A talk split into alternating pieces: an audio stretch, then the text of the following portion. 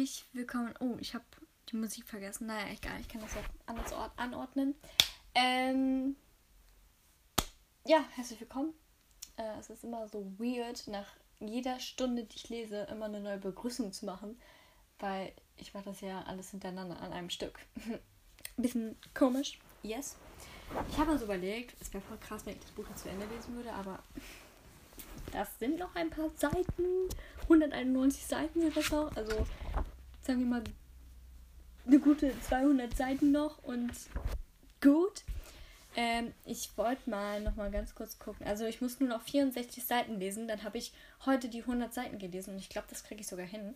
Ähm, ja, aber ich wollte mal gucken, wenn ich die 100 Seiten jetzt gelesen habe, dann bin ich aber Seite 361 und da muss ich nur noch 127 Seiten lesen. Das ist so krank. Leute. Heftig. Ja, vielleicht versuche ich die dann morgen durchzulesen. Oder vielleicht lese ich ja heute auch noch ein bisschen mehr als 100 Seiten, weil das ist jetzt gar nicht mehr so viel. Also diese 63, waren das 63 Seiten? Kurzzeitgedächtnis, Leute. Ähm, wartet. 64 Seiten war das. Haha. Ähm, ja, also 64 Seiten, das ist gar nicht mehr so viel. Ähm, keine Ahnung, wie viele Kapitel das sind. Ich kann das nochmal ganz schnell nachschauen. Eins. Zwei. Drei. Vier.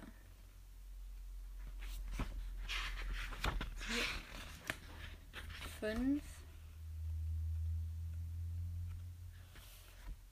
Sechs. Das sind noch sechs Kapitel dorthin. Das heißt noch drei Podcast-Folgen, also drei Stunden. Brauche ich wirklich so lange? Naja, wir werden sehen. Ähm, ja, let's go reading. I'm excited. Ich habe mir, ich habe by the way, aktueller Stand, 1,25 Liter bis jetzt getrunken. Ähm, ich muss jetzt noch drei Gläser trinken. Glaub. Ja, drei Gläser muss ich noch trinken. Dann habe ich zwei Liter heute getrunken. Das ist für mein Verhältnis richtig viel. Ist ja schon extrem viel, wenn ich ein Liter trinke, obwohl das total wenig ist. Ich meine, zwei Liter sind schon noch wenig. Eigentlich soll man ja so zwei bis drei Liter trinken. Aber gut. Ich bin froh, wenn ich erstmal zwei Liter getrunken habe. Ich weiß auch nicht, was mit mir heute los ist. Ich bin so. Ich, ich bin irgendwie gerade voll keine Ahnung, ich will irgendwie erfolgreich sein und das bin ich beim Trinken und beim Lesen, ich weiß nicht. Aber ich glaube, ich mache mir das jetzt so als Routine, dass ich während ich immer lese, immer trinke, weil irgendwann ist der Mund halt komplett ausgetrocknet. Und da muss man ja trinken. Aber ich glaube, ich habe das jetzt schon mittlerweile so als Routine gemacht, dass ich zwischendurch einfach mal trinke. Und dann ist einfach mal so zwei Gläser weg. Ähm, ganz easy peasy. Ähm, wartet.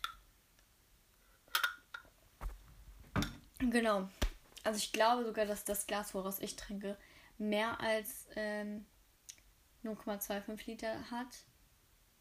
Ähm, aber ja, naja, ne? Ne? Leute, ich kann nicht mehr.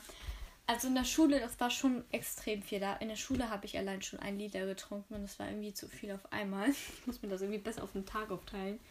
Aber ja, egal. Anyways, wir lesen jetzt. Es ist hier ein Lesepodcast. Ähm, obwohl Talken ist ja eigentlich auch mal gut als Abwechslung. Ich habe lange nicht mehr getalkt.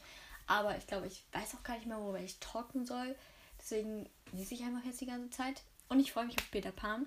Das wollte ich eigentlich nicht mehr sagen, aber ja. Aber ich freue mich auch auf das Buch, weil, ja, aber ich muss sagen, ich fand den ersten Teil spannender, aber ich muss sagen, dennoch, ähm, dennoch liest sich das Buch sehr gut und vor allem auch sehr schnell. Ich meine, ich habe jetzt, bin jetzt fast 300 Seiten, habe ich schon gelesen und ich weiß gar nicht, ich kann mal ganz kurz gucken, wann ich mit dem zweiten Buch angefangen habe zu lesen. Ich glaube, das zweite Buch habe ich regelmäßig gelesen. am 1. August habe ich damit angefangen. Jetzt haben wir den 11. August. Okay, elf Tage das Buch zu lesen, 300 Seiten ist schon ein bisschen wenig. Aber ja, allein schon, also die erste Podcast-Folge, also die erste Folge der Staffel 2, also vom zweiten Buch, ähm, kam am 1. August raus. Aber dann habe ich erst die zweite Folge am 4. August. Also zwei.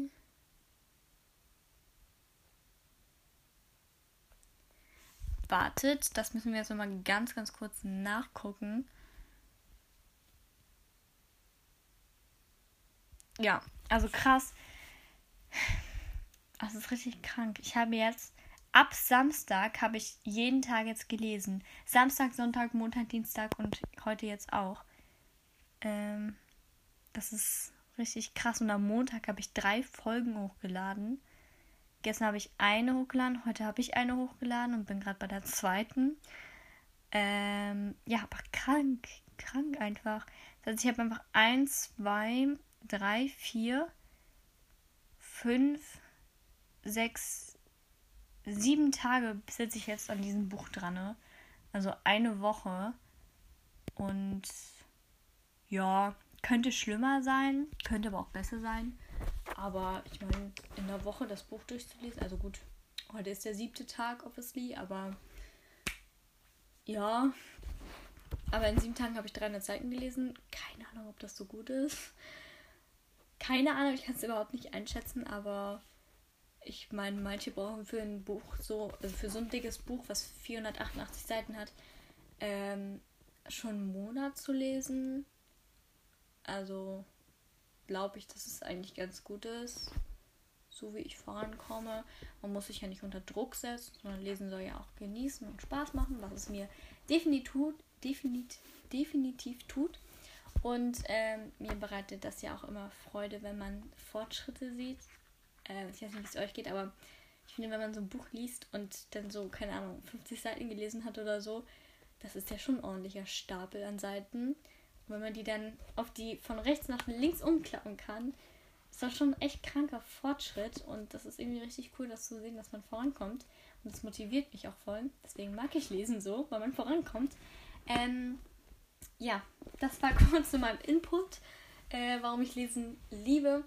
Und ähm, ja. Genau, ihr wolltet mich ja mal fragen. Also ich, wir haben ja, wir sind nur über das Thema ja mal gekommen, wie viele Bücher wir schon gelesen haben. Und ich habe ja, ich bin gerade dabei, so ein TikTok zu drehen mit allen Büchern, die ich bis jetzt in 2021 gelesen habe. Ähm, und ich habe mir das TikTok jetzt gerade nicht mehr angeschaut. Ich glaube, ich habe auch nicht alle Bücher in meinem Bücherregal drin, die ich mir äh, die ich schon durchgelesen habe. Aber ich habe Selection gelesen, das Grand Hotel 1. Ich habe All In gelesen.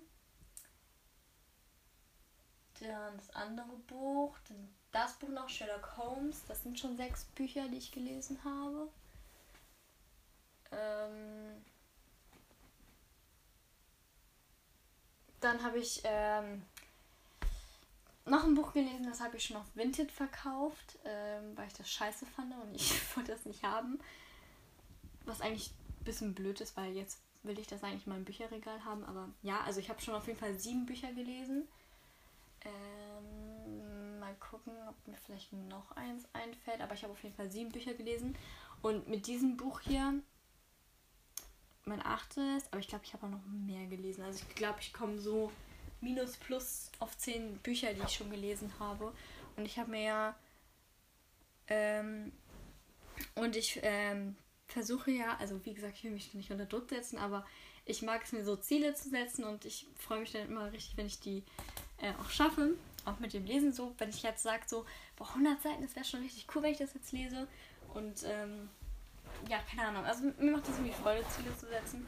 Meine Schwester zum Beispiel, die kann das überhaupt nicht. Ich weiß, ich rede gerade extrem viel, es tut mir leid.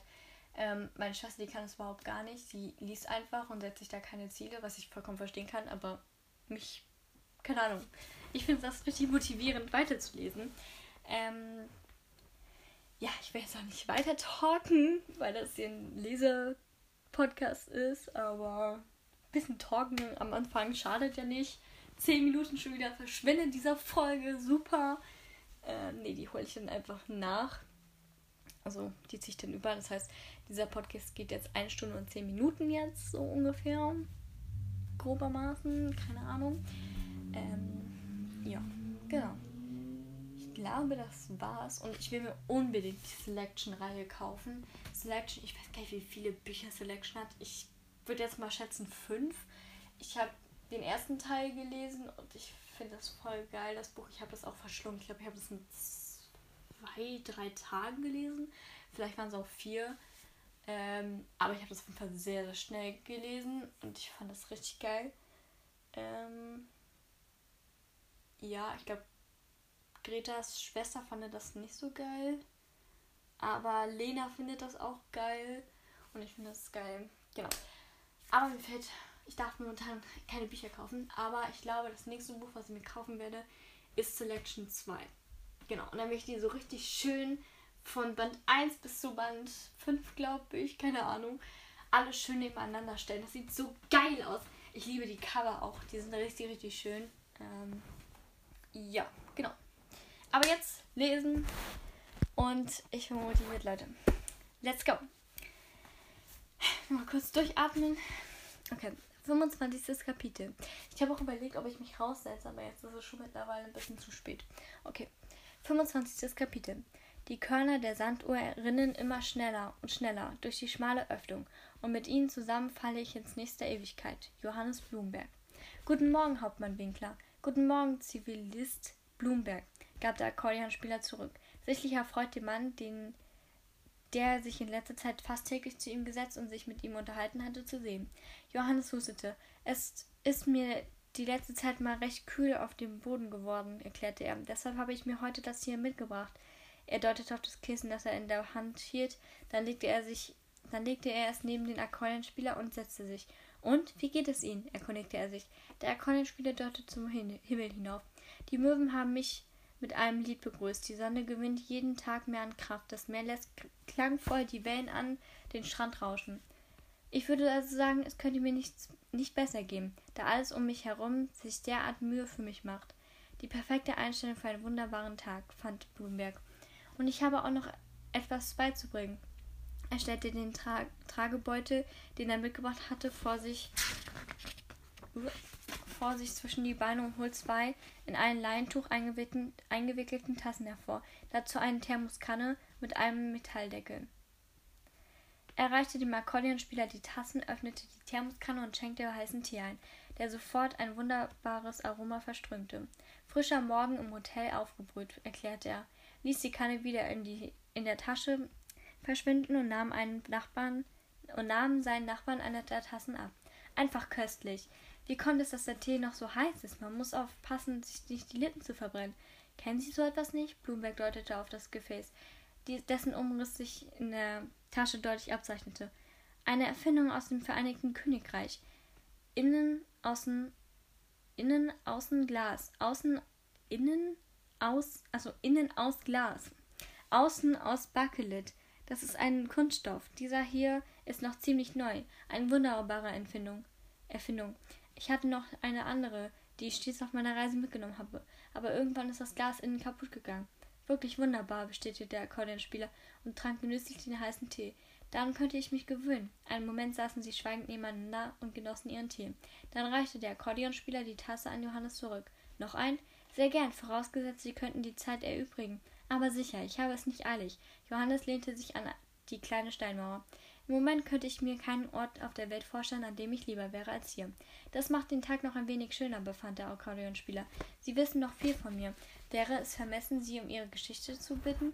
Was hatte Sie zu Ihrem Le was hatten was hat sich in Ihrem Leben zu zugetragen, dass Sie sich die Zeit nehmen, hier zu sitzen und dem Müs Müßiggang zuzulassen, mit einem wunderbaren, nee, mit einem verwundeten Soldaten zu sprechen. Halten Sie mich für vermessen? Doch ich denke, ich sitze hier mit einem Freund. Johannes warf den Akkordeonspieler einen kurzen Blick zu.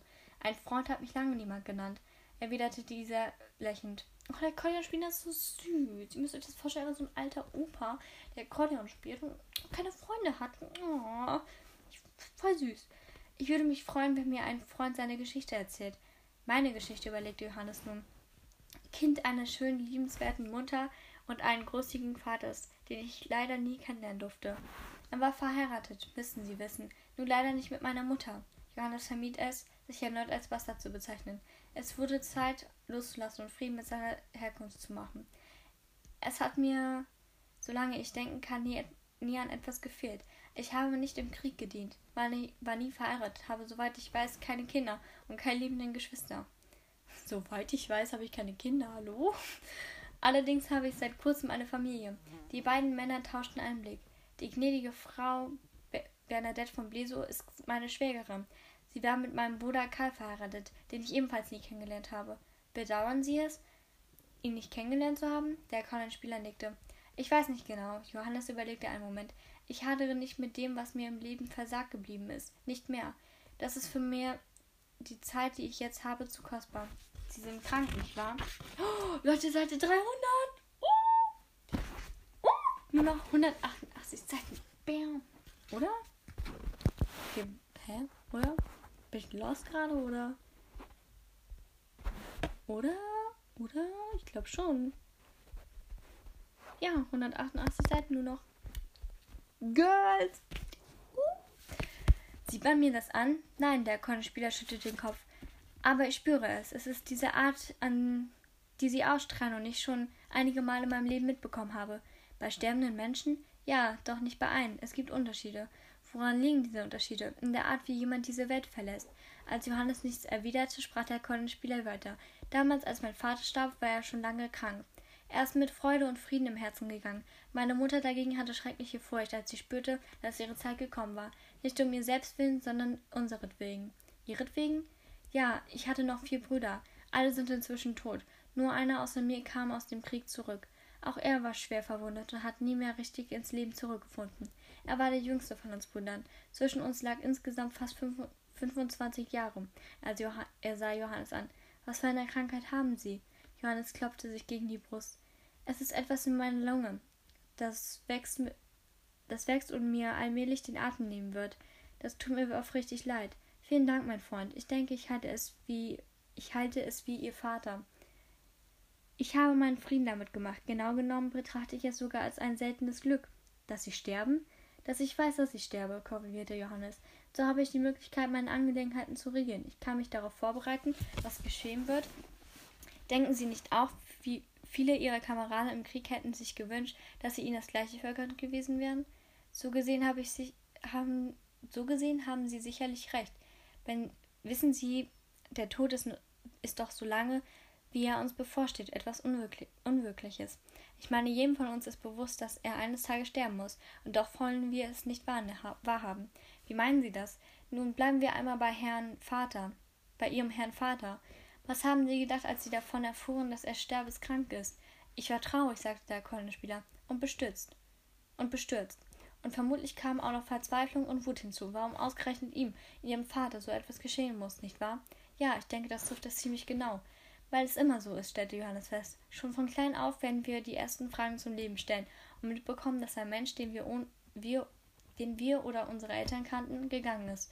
Wird uns gesagt, dass jeder Mensch eines Tages sterben muss. Das stimmt. Genau das ist der Witz daran. Wir glauben es nicht, wir hören es und nehmen es zur Kenntnis. Doch was, doch das wir selbst eines Tages die, diejenigen sein werden, die sterben, geht über unsere Vorstellungskraft hinaus. Jeder von uns hat in seinem Leben schon einmal eine Angehörige oder einen Freund verloren. Jemanden, der uns nahe stand. Und das hat uns fassungslos gemacht, nicht wahr? Der Akkordeonspieler nickte. Und wenn wir nun, wie in meinem Falle, ein Arzt, der mich lange Jahre kennt und behandelt hat, sagt, ich möge meine Angelegenheiten klären, weil es an der Zeit sei, so führte so führt dies zunächst zum Schock. Doch diesen Schock habe ich schon vor einer Weile überwunden und mich gefragt, wie ich die Zeit, die mir noch bleibt, verbringen möchte. Und da sitzen Sie hier mit mir? Ganz genau, mein Freund. Ich sitze hier mit Ihnen, weil es das ist, was ich will. Johannes sah zu den Möwen hinauf, die immer wieder in, die sie niederstürzten, um Nahrung zu fangen. Wissen Sie, wie ich mir den Tod vorstelle? fragte Johannes nach einer Weile. Nein, wie? Als ständigen Begleiter. Seit ich weiß, dass es mein letzter Frühling sein wird, sehe ich den Tod als Vogel vor mir der stets auf dem linken, der stets auf meiner linken Schulter sitzt und alles sieht, was ich sehe. Dennoch empfinde ich ihn nicht als beängstigend. Als Mahnung, ja. Als Mahnung, die Augen auf die Welt zu öffnen und jedes Detail wahrzunehmen. Und es bedrückt sie gar nicht zu wissen, dass ihre Zeit bald enden wird. Ach, wissen Sie, es wäre falsch von mir zu behaupten, dass ich nicht gern noch etwas länger auf dieser Welt verweilen würde.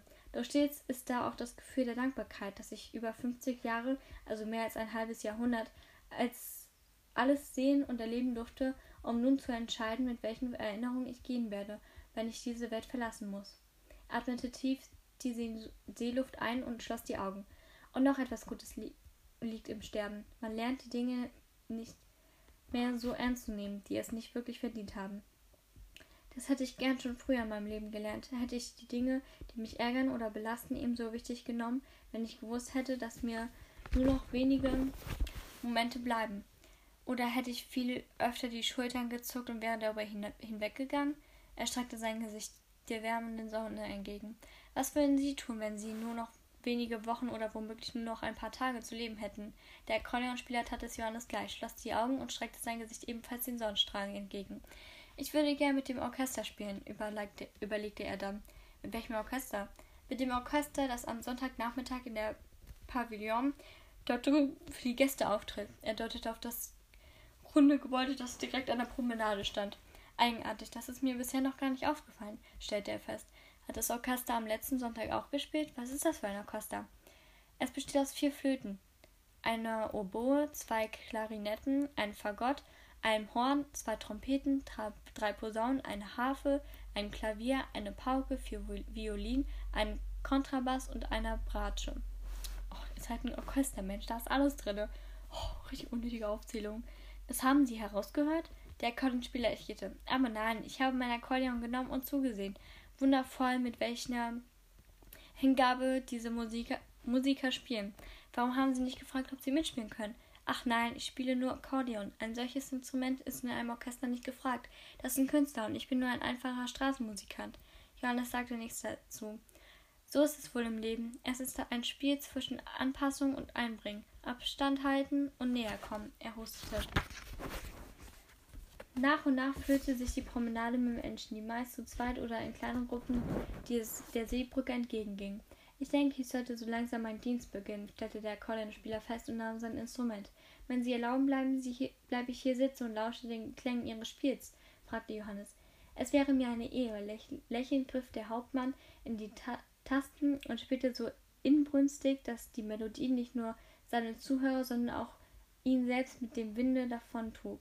Und weder er noch Johannes konnte am, am Ende sagen, wie lange sie so dasaßen und die Welt von um sich herum vergaßen. 26. Kapitel. Oh yeah. And yet spill the water. Oder wie sagen die Briten? Water. Kann nicht mehr. Okay. Ähm, ich gucke kurz, wie lange das Kapitel geht, weil mich das interessiert.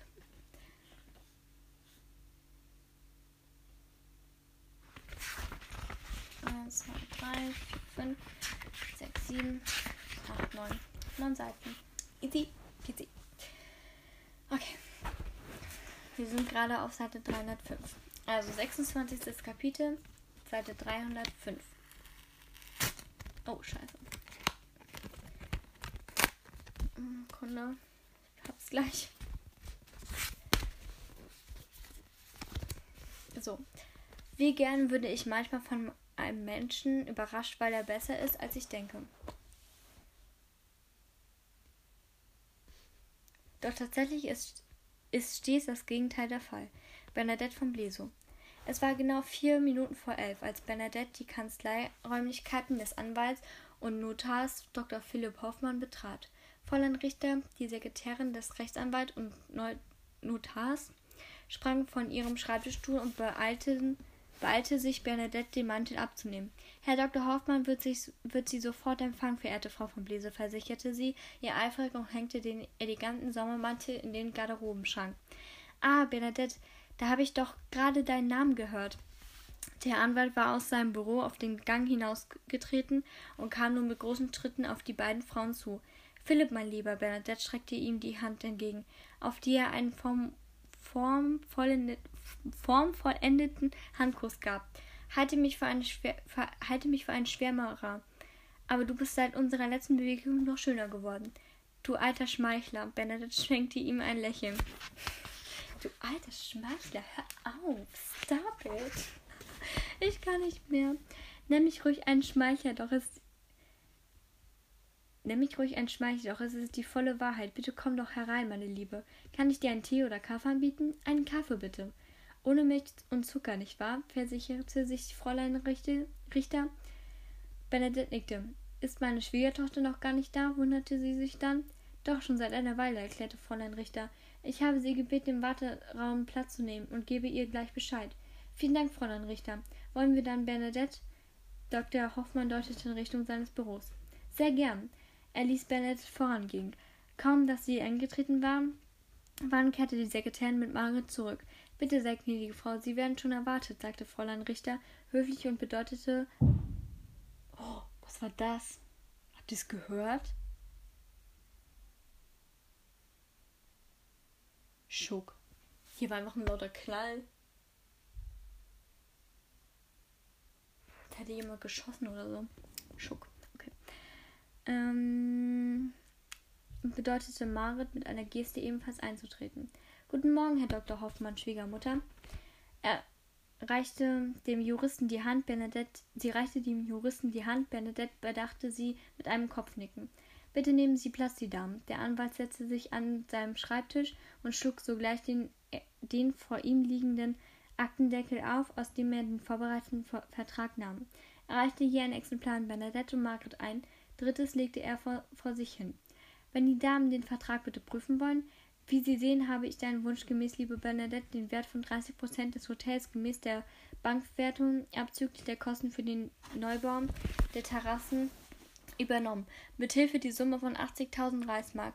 Sie gnädige Frau, Frau Margit, erklären sich mit der Zahlung dieser Summe aus dem Erbteil ihres verstorbenen Mannes für vollständig ab, ab, abgefunden und schließlich mit ihrer Unterschrift jegliche weitere Forderung aus. Auf sie als Witwe des verstorbenen Herrn Alexanders von Blesow entfällt die Hälfte der Erbsumme, die andere Hälfte geht zu jeweils einem Viertel auf die minderjährigen Söhne Paul Karl und Erich Maximilian von Blesow über. Mit Eintritt der Volljährigkeit werden diese Zugriff darauf erhalten. Die Zahlung der Summe ist mit Unterschrift dieses Vertrages fällig. Dazu habe ich eine Frage, meldete sich Margaret zu Wort. Ohne die Aufforderung von Dr. Hoffmann abzuwarten, fuhr sie fort. Wie werden die Ausgaben abgegoldet, die mir für meine Söhne bis zu der Volljährigkeit entstehen? Ich verstehe nicht, sagte Dr. Hoffmann leicht irritiert und warf Bennett einen fragenden Blick zu. Nun, das wird gewiss vernöten sein, schon vorher auf das Geld der beiden zuzugreifen, da ich selbst über keinerlei Einkommen verfüge und von dem Erbteil sämtliche Kosten bestreiten muss. 40.000 Reichsmark sind nicht viel, wenn ich man, wenn man ein halbwegs angemessen Leben führen möchte. Dr. Hoffmann war anzusehen, dass er von Marits befremdlichen Anse Ansinnen hielt. Benedette konnte sich das Le Lachen kaum verkneifen. Das Gesetz sieht vor, dass nicht nur die Ehefrau, sondern gerade auch die Nachkommen eines Verstorbenen mit dessen Erbe versorgt werden, erklärte der Anwalt und Notar. Ich sehe da keinerlei Handlungsspielraum. Hm, Margaret krauste die Nase. Vielleicht sollte ich mir lieber bei einem anderen Rechtsberater neben einer Vielleicht sollte ich mir lieber einen eigenen Rechtsberater nehmen. Bin ich mir im Augenblick noch nicht ganz sicher, ob sie hier auch meine Interessen vertreten und nicht nur ihre, nicht nur die ihrer langjährigen Mandantin oder was auch immer meine Schwiegermutter für sie sein mag. Dr. Hoffmann stand die Empörung ins Gesicht geschrieben. Doch bevor er etwas dagegen konnte, entgegnen konnte, brach brach Bernadette in lautes Lachen aus. Nun, ich dachte mir schon, dass deine Geldgier keine Grenzen kennen würde, liebe Schwiegertochter. Wir können den Termin an dieser Stelle abbrechen und erst dann wieder zusammenkommen, wenn wir sicher sein können, dass du dir vorab getroffene Vereinbarungen auch einhalten möchtest. Wir stehen hier noch immer in Verhandlung, stellte Margaret in schnippischem Tonfall fest. Keineswegs, stellte Bernadette entgegen. Du täuschst dich, Margaret. Das hier ist keine Verhandlung, sondern ein Beurkundungstermin. Du bist nicht bereit, die erforderliche Unterschrift zu leisten. Damit ist alles weitere hinfällig. Sie stand auf und wandte sich zur Tür. Wir verschwenden hier nur unsere Zeit. Moment, was soll das heißen? Margaret sprang ebenfalls auf und eilte Bernadette hinterher. Das heißt, liebe Margaret, dass du deinen Advokanten befragen sollst, damit ich mir das, damit ich mir nachher nicht anhören muss, ich hätte dich unrecht behandelt. Du solltest allerdings nicht erschrecken, wenn du feststellen musst, dass am Ende weniger für dich herausspringen wird, von der saftigen Rechnung ganz zu schweigen. Nein, nein, ich möchte unterschreiben, versicherte Margaret rasch. Ich hatte den, Betrag, den Vertrag bislang nur nicht richtig verstanden. Dr. Hoffmann sah Bernadettes Schwiegertochter kopfschüttet an. Dann nahm er einen edlen schwarzen Füllfederhalter an der marmornen Stifteschale und schraubte den Verschluss auf. Wenn wir uns dann so weit einigen sind, einig sind, steht, steht meiner Meinung nach eine Unterschrift links beim Wege, erklärte er und sah die beiden Frauen abwartend an. Da keine von ihnen einen weiteren Einwand hervorbrachte, erkundigte er sich, ob Fragen zur Urkunde bestünden und ob der Inhalt der nun schlüssig sei. Als Margaret zögernd nickte, reichte er den Stift zunächst Bernadette, dann gab er ihn Margaret zum Unterschreiben. Dann wäre das erledigt, stellte er nach den geleisteten Unterschriften fest und kündigte an, sowohl Bernadette als auch Margaret ein Exemplar mit Siegel zu, zu übersenden. Wollen wir jetzt nach Hause in der Margaretenstraße wollen wir jetzt das Haus in der Margaretenstraße besichtigen, schlug der Rechtsanwalt vor. Ja, gern, stimmte Margaret etwas kleinlaut zu kleinlauter zu, und auch Bernadette nickte und schob ihren Stuhl zurück. Dr. Hoffmann nahm einen Schlüssel aus der obersten Schublade seines Schreibtisches, dann verließen sie das Büro, ließen sich von Fräulein Richter die Garderobe bringen und machte sich auf den Weg in die Margaretenstraße. Während Bernadette und Dr. Hoffmann aufgeregt miteinander plauderten, ging Margaret still neben den beiden her. Fast tat sie Bernadette leid, doch es machte doch das machte sie wütend, dass Margaret einfach nicht zu begreifen schien, dass Bernadette sie keinesfalls übervorteilen wollte. Ganz im Gegenteil. Ob sie diese Frau nun mochte oder nicht, sie war nun einmal Alexanders Ehefrau gewesen und die Mutter ihrer Enkel. Sie hätte sie niemals hintergangen und ihr das nach Alexanders zustehenden Erbe verweigert, lastete das Wissen, dass ihr als ältester Sohn in dem Bewusstsein gestorben war, mit der Mutter in einem nicht wiedergutzumachenden Schrei zu liegen. Doch schon schwer genug auf ihr doch schnell, schwer genug auf ihr. Bernadette warf ihrer Schwiegertochter einen Seitenblick zu und seufzte. Warum konnte Margaret nicht etwas mehr Glück für ihre Kinder und etwas weniger Geld in sich tragen? Womöglich hätte sie dann weiter unter einem Dach leben können.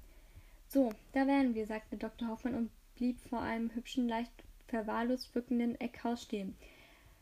Das, das Schmuckstück, auch wenn der den jetzigen Besitzern seit einiger Zeit nichts mehr gemacht wurde, durfte es mit einigen wenigen Arbeiten leicht wieder in Schuss bringen lassen. Bernadette sah die Fassade hinauf, während der Rechtsanwalt die Tür aufschloss und die, ba und die Damen eintreten ließ.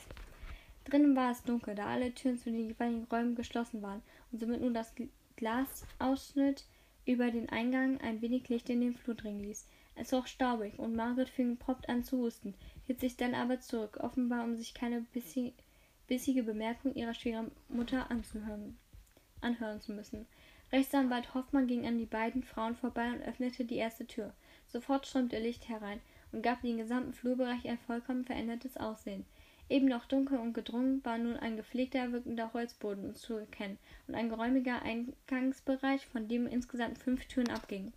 Hier vorne ist das Esszimmer, erklärte Dr. Hoffmann und führte sie hinein. Margaret war anzumerken, dass ihr gefiel, was sie sah. Vom Esszimmer aus erreichte man durch eine Schiebetür das dahinterliegende Wohnzimmer. Von dort führte eine weitere Tür wieder in den Flurbereich. Alles wirkte ausgesprochen geräumig und gepflegt. Ich denke nicht, dass man hier drin viel machen muss, befand Bernadette. Wenn alles erst einmal richtig sauber gemacht ist, könnte es sehr hübsch aus, könnte es sehr hübsch sein. Sie sah Margaret an und wartete schon auf eine biss bissige Erwiderung. Doch die Schwiegertochter stimmte ihr zu. Ich dachte auch, es wäre mehr zu tun. Sie ließen das Wohnzimmer hinter sich und gingen über den Flur in das nächste Zimmer.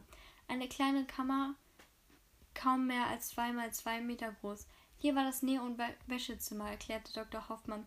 Nicht groß, aber praktisch, wenn man eine Hauswirtschafterin hat, die das Leinen ordentlich bearbeiten will. Sie trat wieder auf den Flur. Bitte hier entlang. Er, er führte die beiden an der Treppe vorbei, auf deren anderen Seite sich drei weitere Türen befanden. Wir haben wie, hier haben wir die Küche. Er öffnete die Tür zu einem hellen, geräumigen Zimmer, das von dem Guss gusseisernen Herd dominiert wurde und dem scheinbar alles andere herum, herumgebaut worden war. Unter dem Fenster befand sich ein weißes großes E-Mail. E-Mail?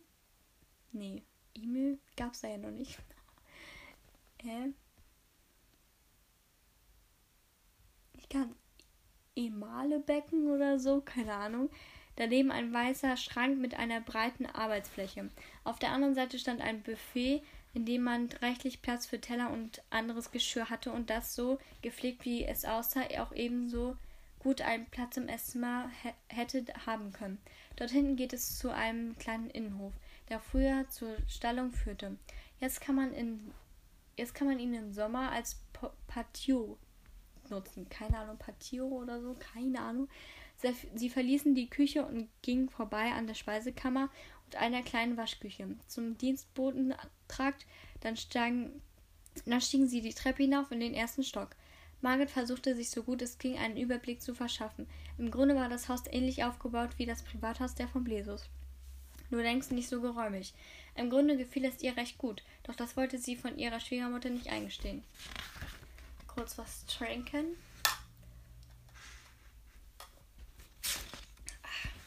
Herrlich, Leute. Mein Fuß ist eingeschlafen. Geil. Oh. Scheiße. Oh, ich spüre mein Knie nicht mehr. Leute, mein Fuß ist eingeschlafen und ich spüre mein Knie nicht mehr. Oh, scheiße. Okay, warte, ich muss mich ganz kurz dehnen. Und by the way, ich glaube, ich weiß nicht, ob ihr euch noch daran erinnern könnt, aber ich versuche ja auch, ähm, das Buch durchzulesen und, ähm, also, ja, das versuche ich obviously, aber ähm, das Buch durchzulesen und weniger Folgen ähm, zu brauchen als beim ersten Teil. Also beim ersten Teil habe ich ja 16 Folgen gebraucht. Und das ist ja, glaube ich, jetzt hier die neunte oder, nee, die zehnte, glaube ich. Ähm, keine Ahnung, irgendwie so. Und ähm, ich glaube, ich werde ich bin mir nicht sicher, aber ich glaube, ich werde das sogar schaffen, weniger Folgen zu kriegen. Keine Ahnung, ich weiß, ich bin komisch, aber ich setze mir immer so Ziele. Okay. Alter, mein Fuß, ne? Oh, Leute. Scheiße. Okay. Ich will jetzt nicht weiterlesen. Ich will euch auch nicht so zappeln lassen.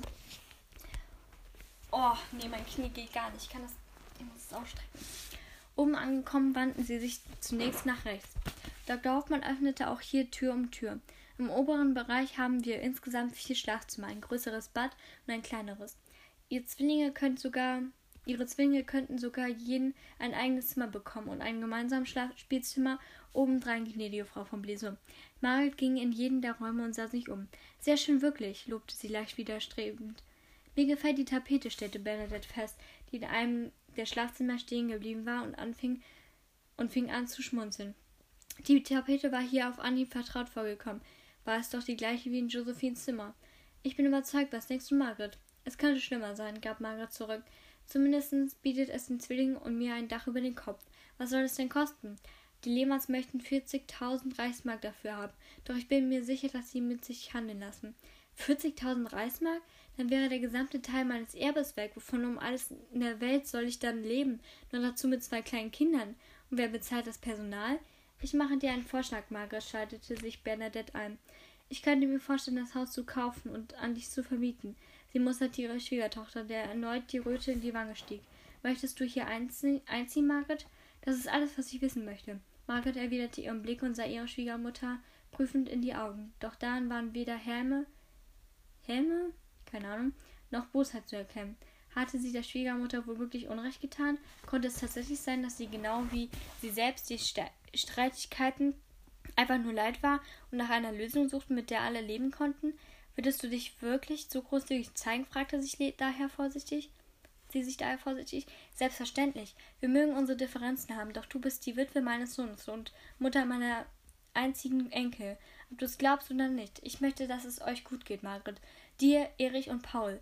Kurz sah sie zu Dr. Hoffmann, dann fügte sie hinzu, womöglich können wir über diese räumlichen Trennung ein wenig ein Weg, ein Weg zueinander finden, Margaret. Ich, ich für meinen Teil würde es mir aufrichtig wünschen. Margaret schluckte, weil sie plötzlich einen Knoten in der Brust verspürte. Das wünsche ich mir auch, Bernadette. Bernadette sah sie erneut durchdringend an. Dann wandte sie sich an den Anwalt.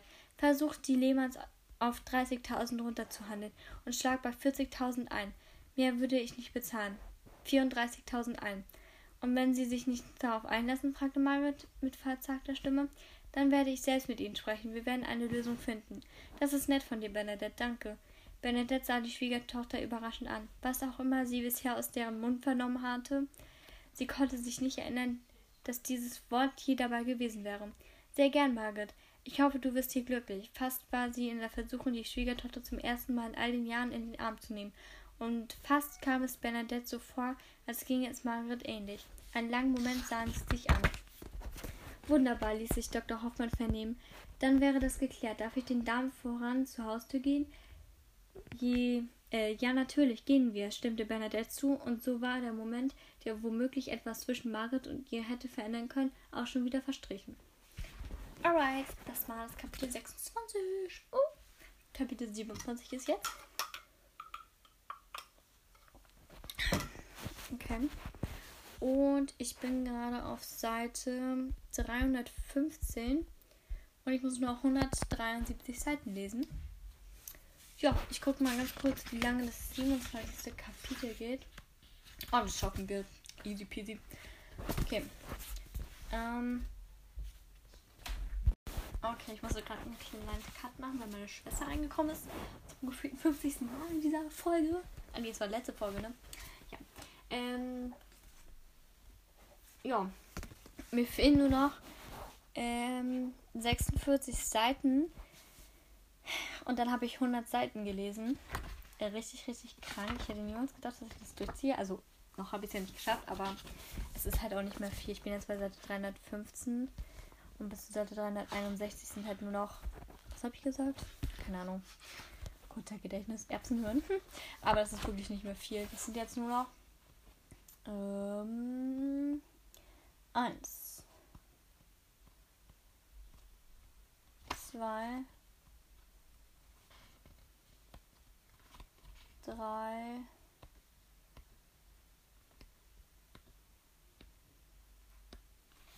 vier Kapitel sind das nur noch. Also easy peasy, Leute. Ja, ich werde das Kapitel 27 noch lesen. Und dann gucke ich mal, wie weit ich bin. Aber ich glaube, dann werde ich die Podcast-Folge wieder beenden. Und dann werde ich wieder die neue starten. Das geht irgendwie so schnell vorbei, Leute. Okay. 27. Kapitel, Seite 315. Zu fühlen, wie ich es tue, ist in meinem Leben gefährlich, doch will ich es tun. Nur dieses eine Mal. Konstantin von Bleso. Meine Schwester ist aber schon wieder reingekommen, Leute. Okay. An Stralsund angekommen, winkte Konstantin eines der Taxis heran, die vor dem Bahnhofsgebäude auf Fahrgäste warteten. Gewiss wäre es ein leichtes gewesen, Horst, den Hotelchauffeur, zu bitten, Marie und ihn vom Bahnhof abzuholen. Doch Konstantin wollte partout, partout, partout vermeiden, dass seine Mutter von seiner überraschenden Ankunft erfuhr. Auf keinen Fall sollte Bernadette die Möglichkeit bekommen, der Konfrontation mit, ihr aus, mit ihrem Sohn aus dem Weg zu gehen, auch wenn er zugeben musste, dass er die Begegnung leicht nervös entgegenblickte. Ich kann es kaum erwarten, deine Mutter endlich einmal so wiederzusehen, unterbrach Marie seine Gedanken. Ich freue mich auch darauf, gab Konstantin zur Antwort und nahm Maries Hand. Hier in der Enge der, des Automobils und ohne dass jemand sie sehen konnte, wagte er die, die vertraute Geste. Doch schon jetzt spürte er, dass es nicht nur Freude war, die er mit dieser Beziehung verbinden würde. Marie war ein so reines, ehrliches und unvertrautes Geschöpf. Unverbrauchtes Geschöpf. Oh, versprochen. Verlesen. ähm, alles an ihr erschien ihm besonders. Ganz im Gegensatz zu ihm selbst, der in all den Jahren nichts hatte anbrennen lassen, wie man so schön sagte. Er hatte gelebt und bis jetzt nie darüber nachgedacht, Aus welche Auswirkungen dies auf das Leben anderer haben könnte. Sein Motto Warte. Auge juckt gerade. Sein Motto war stets gewesen: Lebe oder stirb. So und nicht anders hätte, hatte er es für sich gehalten. Vorwürfe darüber, wie er sein Leben führte, hatte er nie zugelassen. Nicht einmal früher, als er noch zusammen mit seinem Bruder und seiner kleinen Schwester Josephine zu Hause in Linz gelebt hatte und sein Spielplatz das Grand Hotel gewesen war. Wie sehr er es geliebt hatte, dort mit seinen Geschwistern Verstecken zu spielen, ganz besonders, weil die Mutter es ihnen verboten hatte, was den Kitzel noch erhöhte. Am liebsten hatte er sich mit seinem älteren Bruder Alexander an die Dachkammer geschlichen, sich ins Dachfenster gesetzt und die Beine baumeln lassen. Eine ganz schlimme Untat. Doch während ihn Strafe und Verbote nicht interessierten, waren es Alexander dabei stets mulmig zumute gewesen. War er doch derjenige, der sich stets an Regeln und Vorschriften hielt. Maximilian, der jüngere Bruder, hatte einfach nur mitgemacht, während die, kleinen Joseph, die kleine Josephine ohnehin die meiste Zeit mit der Mutter zu, blei zu, bleiben, zu bleiben hatte. Es gehörte sich für ein Mädchen aus gutem Zuhause nicht zu tun wie ein Junge. Im Nachhinein fragte sich Konstantin, wie seine Eltern es geschafft hatten, ein Hotel zu erbauen und groß zu machen und ganz nebenbei vier Kinder zu erziehen. Woran denkst du? Marie sah ihn fragend an. Ach, an nichts Besonderes, wiegte er ab. Ich hoffe nur, meine Mutter freut sich über unseren Besuch. Was ist eigentlich zwischen euch vorgefallen, dass ihr so fremd miteinander geworden seid? Weshalb denkst du, könnte es einfach so vorgefallen sein? Wieso denkst du, es könnte etwas vorgefallen sein? Marie lächelte. Es ist ja nicht so? Sie hob die Augenbrauen hoch. Du musst es mir nicht sagen. Doch dann sag mir bitte einfach, dass du nicht darüber sprechen möchtest. Nur versuche mir nicht für nur versuche mich nicht für dumm zu verkaufen, indem du behauptest, es wäre nichts geschehen. Nun, dann möchte ich nicht darüber sprechen. Er grinste und drückte ihre Hand. Sie boxte ihn spielerisch auf den Oberarm. Danke für deine Offenheit. Er wich ihr aus, dann wurde sein Grinsen noch breiter. Ich fand die Zugfahrt hierher ziemlich aufregend, bemerkte er aus anzüglichem Ton. Ich habe noch nie zuvor ein Abteil von außen absperren lassen. Marie errötete. Ich weiß gar nicht, wovon du sprichst, Herr von Bleso. Wie sollen wir uns eigentlich in Gegenwart deiner Mutter verhalten? Sie wird sich doch gewiss wundern, wenn wir zusammen bei ihr auftauchen. Nun ja, du willst deine Schwester besuchen und ich meine Mutter. Da ist, da sie im gleichen Ort wohnen, wäre es ziemlich un unsinnig, wenn jeder von uns für sich anreisen würde. Und du denkst, deine Mutter kauft uns das ab? Wenn wir überzeugt genug sind, warum nicht? Marie war skeptisch, doch sie ließ es so stehen. In den letzten Tagen war alles dermaßen schnell gegangen, da sie gar nicht, dass sie gar nicht recht wusste, wo ihr der Kopf stand. Noch vor einer Woche war sie sich nicht, noch vor einer Woche war sie sich nicht sicher gewesen, ob sie sich in ihrem Leben jemals wieder auf einen Mann einlassen würde. Und sie war glücklich damit gewesen, ganz einfach, weil ihr das Leben, das sie jetzt führte, auch ohne Mann sehr gut gefiel. Doch mit Konstantin war es etwas vollkommen anderes. Er, war, er, war, er erwartete nicht von ihr, dass sie nur für ihn da war und womöglich ihre Arbeitsstelle aufgab, um ihn den Haushalt zu führen oder seine Kinder großzuziehen. Ganz im Gegenteil. Er wusste ihre Arbeit zu schätzen und gab ihr das Gefühl, wichtig zu sein mit dem, was sie tat. dass es richtig gewesen war, sich vom einfachen Zimmermädchen zur Hausdame emporzuarbeiten. Und nun freute sie sich darauf, die, der gnädigen Frau Konstantin Mutter zu begegnen, die sie auf gen genauen Weg, die sie auf genau diesen Weg gebracht hatte. Bernadette von Bleso war es gewesen, die Marie dazu angehalten hatte, stets mehr zu wollen als das, was sie hatte. Sie hatte Marie vor fast einem Jahr geholfen, als ihre Verzweiflung nicht größer hätte sein können. Sie hatte sogar das Leben gerettet, als Marie keinen anderen Ausweg mehr gewusst hatte, als sich vom Hoteldach zu stürzen. Kurz kam ihr der Gedanke, ob die gnädige Frau Konstantin wohl davon erzählen würde, wenn sie ahnte, dass Marie und er mehr waren als Arbeitgeber und Angestellte, ob sie Marie womöglich für nicht gut genug als Frau an der Seite ihres letzten verbliebenen Sohnes befände? Nein, Marie schüttelte entschieden den Kopf. Was für ein Unsinn. Wie lange kannte sie die gnädige Frau nun schon? 15 oder 16 Jahre. Wenn sie richtig äh, wenn sie richtig rechnete. So etwas passte ganz und gar nicht zu Bernadette von Bleso. Weshalb schüttelst du den Kopf? fragte Konstantin. Ach, wegen nichts Besonderem, nahm sie sein ausweichenden Manöver vorhin mit einem neckenden Lächeln wieder auf. Ich habe mich nur gefragt, wie sie davon, was sie davon halten würde, wenn sie von unserem Verhältnis erfuhre. erführe. Sie würde sich doch hoffentlich freuen. Konstantin presste die Lippen aufeinander. Ich bin mir fast sicher, dass es ihr nicht recht wäre. Maries Lächeln verschwand. Und warum nicht? Marie wappnete sich für die Antwort, dass sie für den Sohn der gnädigen Frau nicht landesgemäß sei. Weil du zu gut für mich bist, und damit hätte sie sogar recht. Was für ein Unsinn. Weshalb sollte ich gut für dich sein? Andersrum ergibt es ja wohl mehr Sinn. Konstantin lachte freudlos auf. Nein, ganz gewiss nicht. Einfach weil ich bin, wie ich bin. Und meine Mutter weiß das. Ich denke, du übertreibst. Nein, durchaus nicht, stellte er fest. Ich würde ja sagen, du wirst es schon sehen, doch ich hoffe tatsächlich, dass sie nichts bemerkt. Es würde vieles erleichtern. Vermutlich hast du recht. Marie drückte kurz seine Hand. Dann ließ sie den Kopf gegen seine Schulter sacken. Die lange Fahrt hatte sie erschöpft und ihre Gefühle, die sie so sorgsam und Verschluss gehalten und erst in den letzten Tagen wieder hatte hervorbrechen lassen, fuhren Achterbahn. Seufzend suchte sie nach einer Möglichkeit, das Thema zu wechseln, um ihre Emotionen unter Kontrolle zu bringen. Sag mal, Konstantin, sie hob den Kopf und sah ihn an. Was hältst du von dem Gedanken, die Zimmermädchen, die wir einstellen, als Lehrmädchen zu beschäftigen? So könnten wir ihnen eine vernünftige Grundlage schaffen und für uns, uns Personal heranziehen, das einen Beruf versteht. Konstantin warf ihr einen überraschenden Blick zu. Na, das nenne ich mal einen raschen Umschwung von den Geliebten zur Hausdame von der geliebten Zuhausdame. Sie knuffte ihn in die Seite. Sie knuffte? Okay. Ich meine es ernst. Unser Personal ist einfach nicht gut. Es reicht nicht, ein paar Mädchen von der Straße zu holen und ihnen zu zeigen, wie man die Betten macht und die Bäder reinigt. Wenn ich bedenke, welche Kenntnisse ich bei deiner Mutter erwerben durfte, ist es geradezu sträflich, ähm, dass wir dies den Mädchen verweigern. Sie könnten mit einer guten Lehre auch in ihrem weiteren Leben viel erreichen. Konstantin blickte wurde, Konstantin, Konstantins Blick wurde skeptisch. Hm, warum willst du dir die Mühe machen? Diese Mädchen sind ohnehin nur auf das schnelle Geld aus und hoffen, sich eines Tages einen Ehemann angehen zu können, der sie aus diesen Verhältnissen herausholt. Okay. Eine recht gewagte Aussage dafür, dass genau so ein Mädchen neben dir sitzt, auch wenn ich ganz und gar nicht auf, deinen, auf einen Ehemann hoffe, der mir meine Arbeit womöglich noch untersagt. Ach Marie, du weißt doch, dass das bei dir etwas anderes ist. Und wieso? Immerhin bin ich bei deiner Mutter in die Lehre gegangen und würde nur allzu gern weitergeben, was sie mir vermittelt hat. Sie regte, sie reckte trotzig das Kinn. Kann es sein, dass du mir mit mir zanken willst? Ein amüsiertes Schmunzeln umspielte Konstantins Lippen. Nimmst du mich etwa nicht ernst? empörte sich Marie, doch da musste sie selbst lachen. Ach, meine Marie, er umarmte sie und gab ihr einen Kuss. Dann wurde sein Blick ernst. Weißt du, wie schön es ist, dich zu können, dich so nennen zu können? Meine Marie? Du sagst es gern und ich höre es gern. Aber damit hast du noch nicht auf meine Frage geantwortet. Bist du einverstanden, wenn ich das Hotel zu einem Lehrbetrieb mache? Du lässt wohl niemals locker. Er zuckte mit den Schultern und drückte ihr einen Kuss auf die Schläfe. Aber genau das mag ich so an dir. Heißt das ja? Sie drehte sich zu ihm um. Sie drehte sich zu ihm und sah ihn erwartungsvoll an. Wenn du dir die Mühe machen willst, werde ich dir nicht im Wege stehen.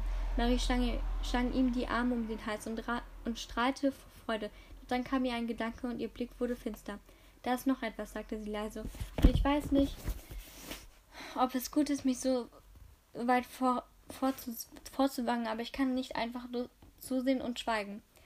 Also erstmal, ich finde deren Beziehung irgendwie voll cute. Dass sie sich so necken und so, cute. Was ist los, Marie? Was willst du mir sagen? Konstantin musterte sie prüfend. Ich habe mit Gerda gesprochen, stieß sie nach kurzem Zögern hervor. Wer ist Gerda? Gerda ist Zimmermädchen in, meinem, in deinem Hotel. Aber ganz offensichtlich weißt du nicht, wer für dich arbeitet. In ihrer Stimme schwang Vorwurf mit.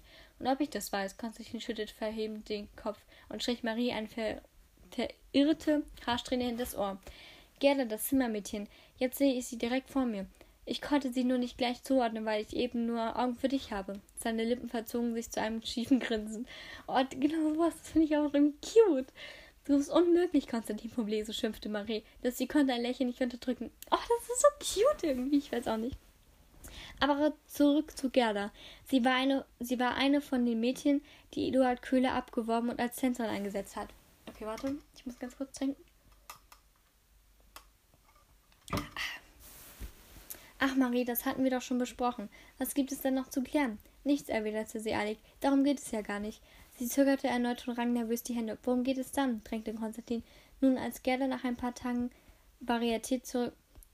Nun, als Gerda nach ein paar Tagen Varietät zurück ins Hotel kam, war sie nicht mehr dieselbe. Konstantin seufzte.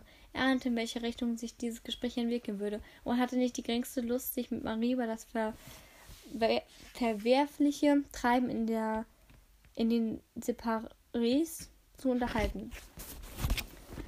Worauf willst du hinaus? Du weißt genau, worauf ich hinaus will, Konstantin. Bitte zwing mich nicht in Detail zu gehen. Konstantin seufzte. Ich habe dich gefragt, ob du weißt, worauf du dich mit mir einlässt, Marie, und ich habe keinen Hehl daraus gemacht, wer ich bin und was ich bin. Auch nicht daraus, womit ich mein Geld verdiene. Marie sah ihn kurz an. Du denkst, ich will dir ins Gewissen reden, sagte sie dann. Ja, allerdings. Unsinn. Sie schüttelte den Kopf. Das ist es nicht.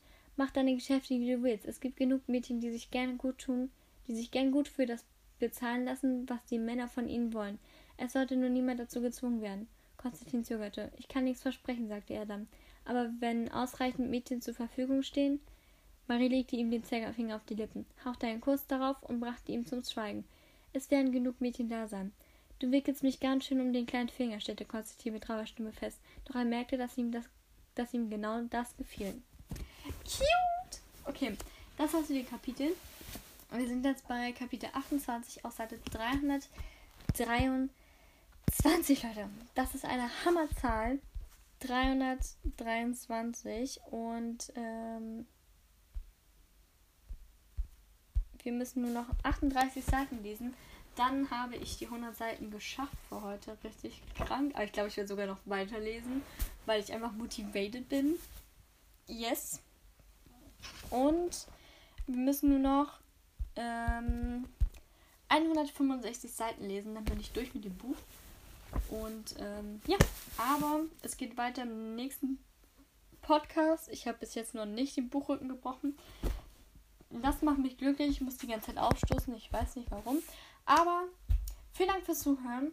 Ich hoffe, euch hat die Folge gefallen und ich hoffe, mein Lesen wird immer einigermaßen besser und nicht schlimmer.